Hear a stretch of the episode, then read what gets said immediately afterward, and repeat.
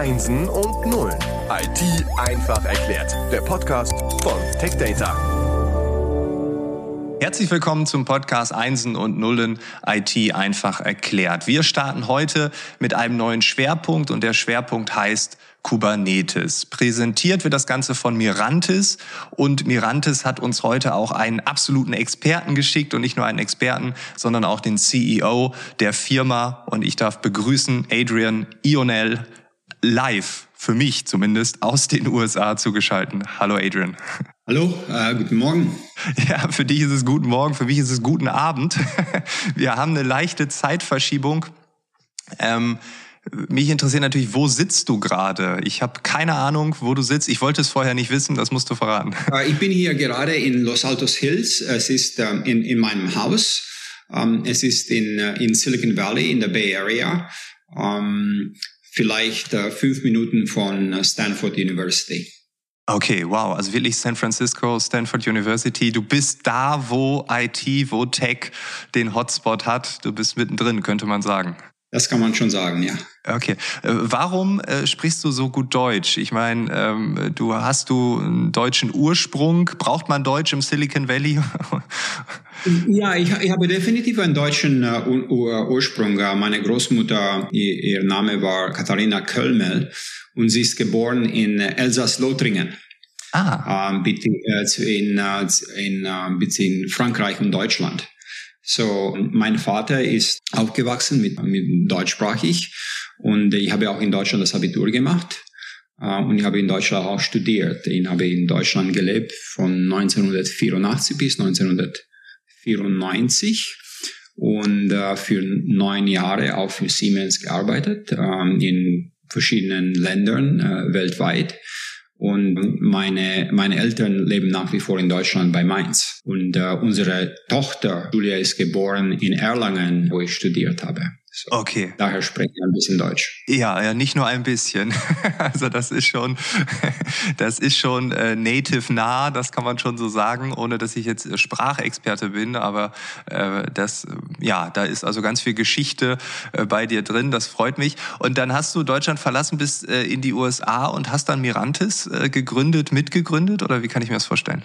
Ja, eigentlich ich bin ich bin nach ähm, nach USA, nach Kalifornien gekommen mit Siemens, weil wir hier ein Unternehmen gekauft haben. Wir haben Pyramid Technology gekauft und ich war der, damals der Product Manager für High-End Servers für Siemens Nixdorf und äh, damit bin ich gekommen hier nach USA und ich habe für bis äh, weitere fünf Jahre für, äh, für äh, Siemens gearbeitet in den USA bis 1999. Okay. So bis 1999 ähm, war ich very, sehr, tief eingestiegen und im deutschsprachigen Raum, äh, deutsches Unternehmen und so weiter. So für, für mich Deutschland war ein, äh, ist nach wie vor ein hervorragendes Land. Ich freue mich sehr, dort, ähm, dort zu kommen. Wie gesagt, meine Eltern leben dort bei Mainz. Und ich habe die besten Erinnerungen äh, von Deutschland. Es hat mich eigentlich sehr, sehr gefreut, dass wir bei Mirantis, als ich das Unternehmen äh, geleitet habe und aufgebaut habe, ich wollte ganz gerne auch in Deutschland natürlich eine Niederlassung aufbauen. Das haben wir natürlich auch gemacht und äh, einige der besten Kunden und, und auch die Mannschaft, die wir haben in Deutschland, ist absolut hervorragend. Äh, wir haben ein Büro in Berlin, wir haben äh, Leute in verschiedenen äh, Teilen von Deutschland und viele fantastische Kunden in Deutschland. So. Und das freut mich sehr. Das ja, freut mich sehr. Cool. Dann ist natürlich die große Frage, wenn man noch nicht Kunde von euch ist, wenn man noch nichts von euch gehört hat, was genau macht Mirantis?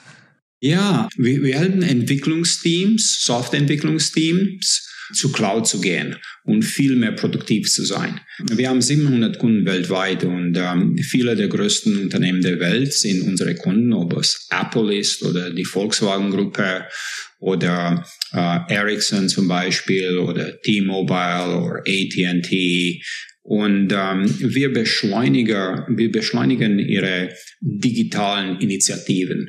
So wenn, wenn, wenn zum Beispiel ähm, ein Unternehmen eine neue digitale Initiative aufsetzen möchte und sehr viel Softwareentwicklung macht, moderne Softwareentwicklung macht und sie wollen moderne Softwareentwicklung machen auf der Cloud äh, zum Beispiel, dann Mirantis ist ein hervorragender Partner, weil wir können ähm, den Kunden zur Verfügung stellen Automatisierung, Technologien, die die Entwicklungsteams viel mehr produktiv machen. Das macht Mirantis. Ja, Cool, wunderbar. Und wenn man jetzt von Mirantis rauszoomt auf die Metaebene, dann reden wir heute über Kubernetes, wir reden über Containerisierung.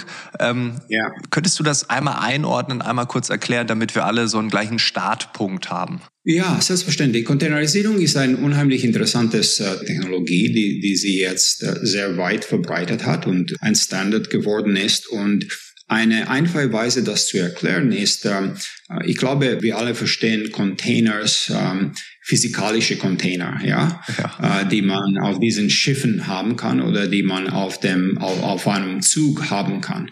Und was ist der Vorteil von diesen physikalischen Containern? Weil der Vorteil ist, dass man natürlich als Unit sehr einfach transportieren kann. Ja, so Sie können einen Container auf einem Schiff tun, das ist standardisiert. Sie können von dem Schiff auf dem, auf dem Lastwagen tun oder auf dem Zug tun und Sie können sehr einfach hin und her geschoben werden und transportiert werden in einer Art und Weise, das ist sehr, sehr zuverlässig und sehr, sehr einfach. Und äh, das gleiche ist eigentlich das gleiche Prinzip ist äh, auch der Fall bei, bei Software, wo, wo Sie jetzt Applikationssoftware verpacken können in einem Container und dieser Container kann sehr, sehr einfach bewegt werden zwischen unterschiedlichen Rechensystemen, zwischen unterschiedlichen Betriebssystemen als eine Unit. Äh, und das macht es unheimlich einfach, ähm, Applikationssoftware äh, hin und her zu bewegen und abzudaten, so, äh, in, in einer sehr einfachen Art und Weise äh, neue Features, neue Funktionalität in diesen Container hier reinzupacken. So, es macht es viel, viel einfacher, Applikationssoftware zu bauen und Applikationssoftware auch zu, ähm, zu erneuern. Und das ist eine Technologie, die bei Google zum Beispiel sehr weit äh, von Anfang an verwendet worden ist. So Google läuft auch Containers. Und Kubernetes, wie man sich das vorstellen kann, ist eine Technologie, die es ähm, erlaubt, Containers zu managen. Ja, so Sie können wissen, wo alle Ihre Container sind und welchen Status sie haben, ähm, wie man diese Container updaten äh, soll. Äh, so ist es Orchestrierung von, von Containers. Äh, und äh, Kubernetes ist bei Google auch entstanden und dann ist es Open Source geworden und natürlich jetzt ist es, ist es weltweit verbreitet. Äh, wir haben 450.000 Users heute, die, die mit der Mirantis Lens Technologie Kubernetes Clusters managen weltweit. Und da sind über zwei Millionen Servers, über 200.000 unterschiedliche Kubernetes Clusters. Das ist sehr, sehr weit verbreitet. Und jedes Unternehmen der Welt, äh, ob, ob das Apple ist oder Amazon oder ein kleineres Softwareunternehmen, äh, verwendet Containers heute. Und das breitet sich aus mehr und mehr, weil es sehr einfach ist und äh, weil es die Produktivität von Softwareentwicklungsteams drama dramatisch steigert. Ja. Das ist der Vorteil.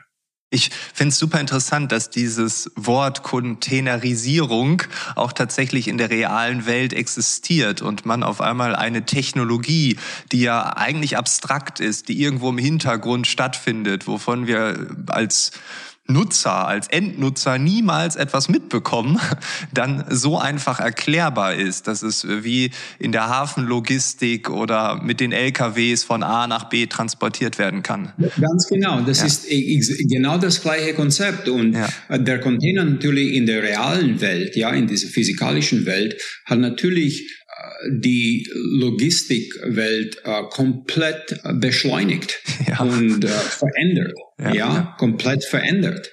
Und äh, natürlich als Kunden oder, ähm, oder als einfache Leute, wir benutzen nicht Container, aber alle unsere Güter, die wir kaufen in, ähm, im Markt, kommen wie, wie ein Container. So. Ja.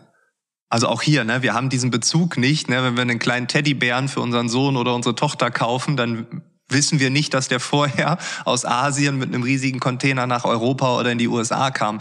Und ähm, also auch hier, es ist abstrakt. Und ganz interessant ähm, finde ich, dass ich bei Container sofort die Hafenlogistik im Kopf hatte, also dieses Containerschiff.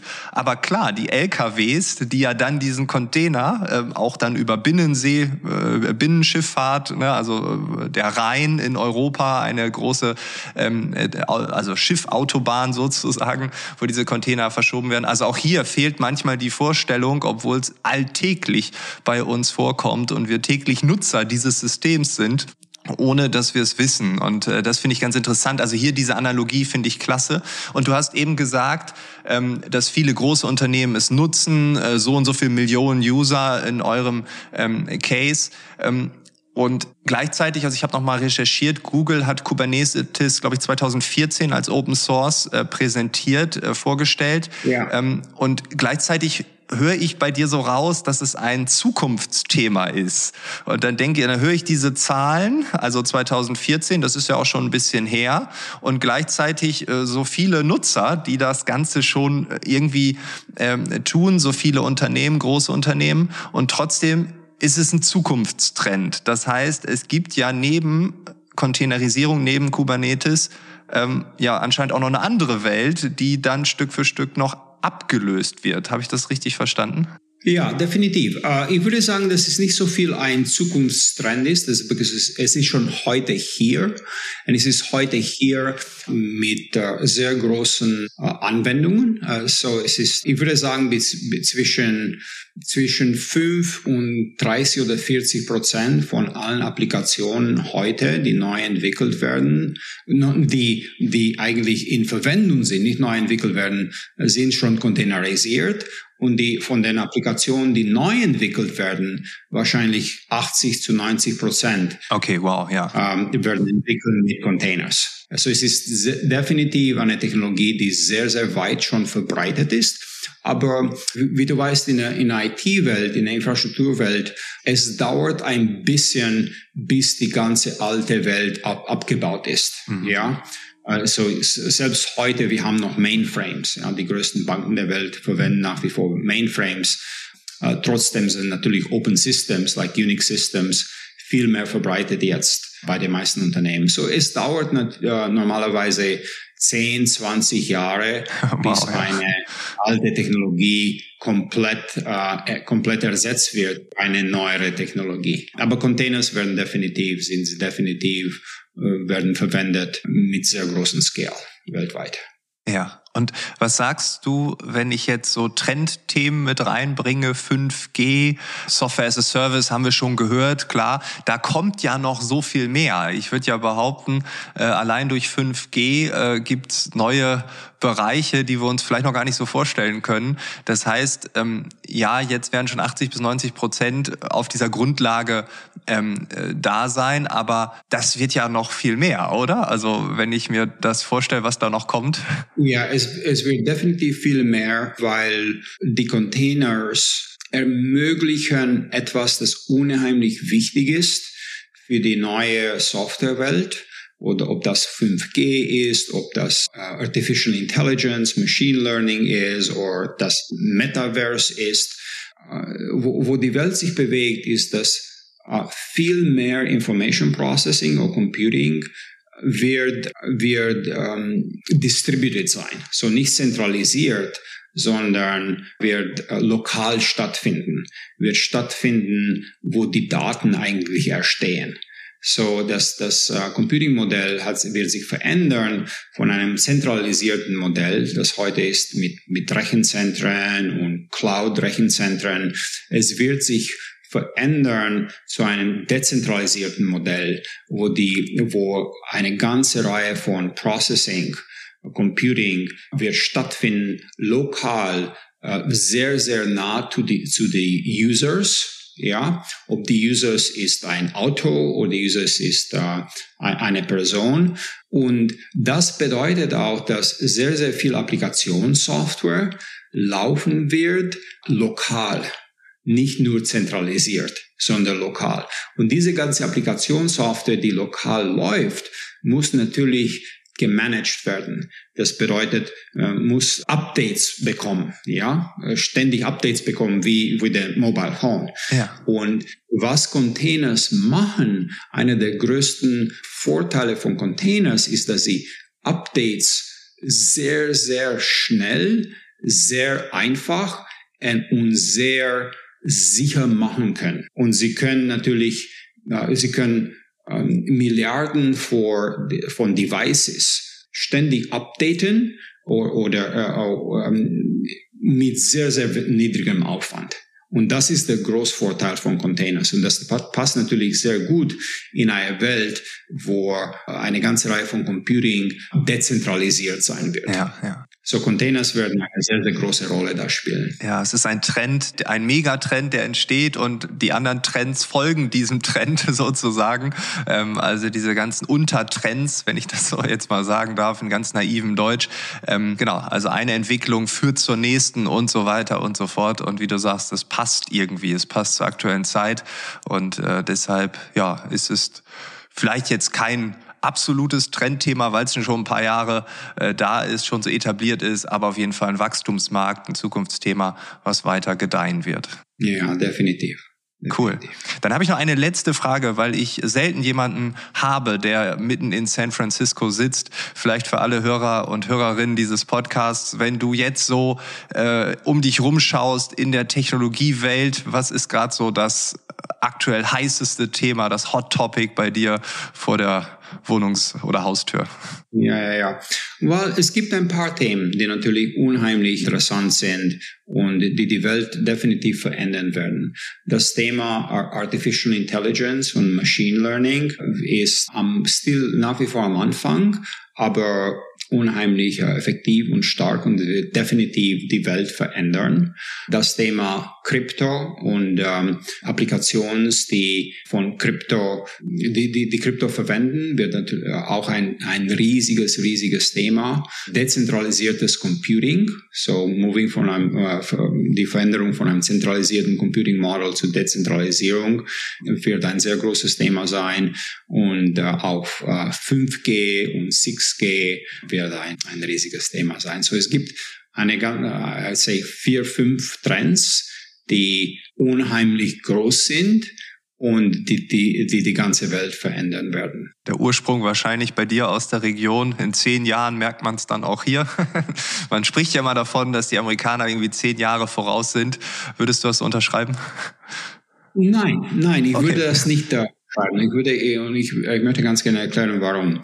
Eines der interessanten Sachen von Mirantis ist, dass wir Kunden weltweit sind. Wir haben die größten Unternehmen der Welt und nicht nur die größten, aber auch sehr klein, kleinere Unternehmen, die äh, unter, sehr interessante Arbeit machen weltweit. Und wir haben verschiedene Industrien. Zum Beispiel Facebook ist ein Kunde, ja aber, aber auch T-Mobile ist ein Kunde. Und Volkswagen Gruppe ist ein Kunde.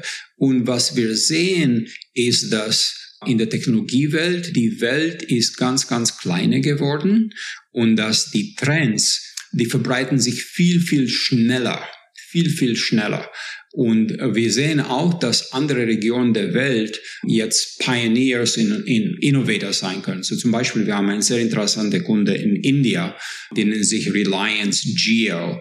Und Geo ist ein Unternehmen, das wir ähm, als Kunde gehabt haben seit 2013 äh, oder so, so sechs, sieben Jahre, maybe vielleicht acht Jahre. Und was unheimlich interessant ist über Geo ist, dass in sieben Jahren, sie sind gekommen vom, vom Nichts zu, jetzt haben sie 450 Millionen Mobile Subscribers. Mobile Subscribers. Sie sind der drittgrößte Mobile Operator der Welt in der Zwischenzeit. Und sie haben ein viel, viel moderneres Netzwerk als die meisten traditionellen Mobile Operators weltweit. Da ist die Innovation dann, ja. Da ist die Innovation. Und sie haben das aufgebaut nur sieben, sieben oder acht Jahren. Ja, das ist absolut unglaublich, ja. Äh, und wir haben, äh, Samsung ist auch ein großer Customer von uns und wir haben äh, Kunden in China auch. So wir sehen definitiv, dass andere Länder weltweit definitiv eine sehr, sehr große Rolle spielen in dieser modernen Technologie. So zum Beispiel Artificial Intelligence, Machine Learning. China ist unheimlich stark Ja, äh, definitiv fast gleichwertig mit den USA. Die Welt ist ganz, ganz kleiner geworden. Ja, ja. Wenn, äh, für, für, für Technologie, würde ja. ich sagen. Und alles ist viel, viel schneller, alles verbreitet sich viel, viel schneller. Okay, also diesen Satz, Amerika ist zehn Jahre im Voraus, den streiche ich aus meinem Vokabular. den gibt's nicht mehr. Ähm, äh, vielen Dank auch nochmal, ähm, also erstmal für, für diese Richtigstellung, außer für deine Perspektive.